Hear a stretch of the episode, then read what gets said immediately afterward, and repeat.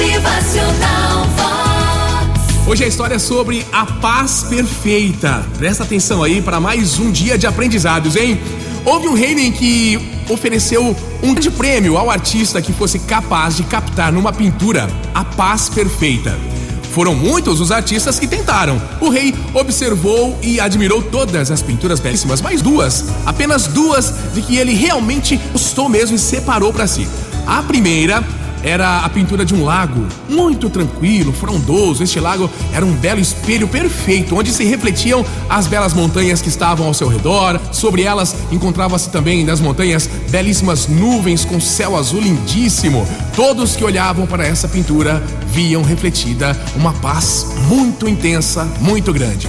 A segunda pintura, escolhida pelo rei, também tinha montanhas, mas estas eram escabrosas e estavam vazias da vegetação.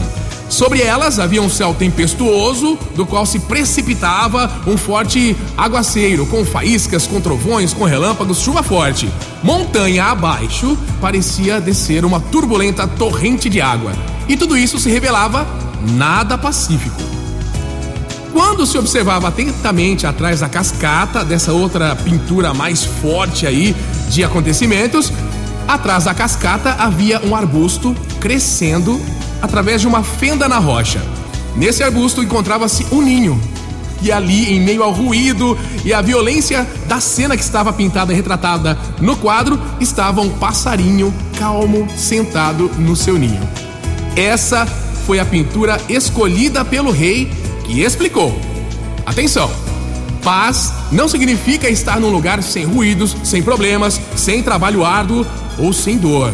Paz significa que, apesar de estar no meio de tudo isso, permanecemos calmos em nosso coração.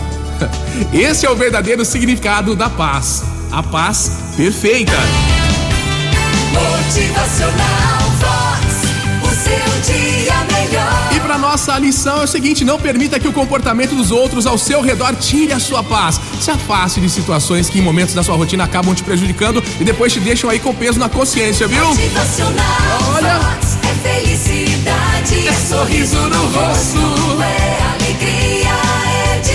Gente fecha com essa frase de Eleanor Roosevelt: Não basta falar de paz, é preciso acreditar na paz. E não basta acreditar nela, é preciso trabalhar pela paz. E é assim todos os dias. motivacional.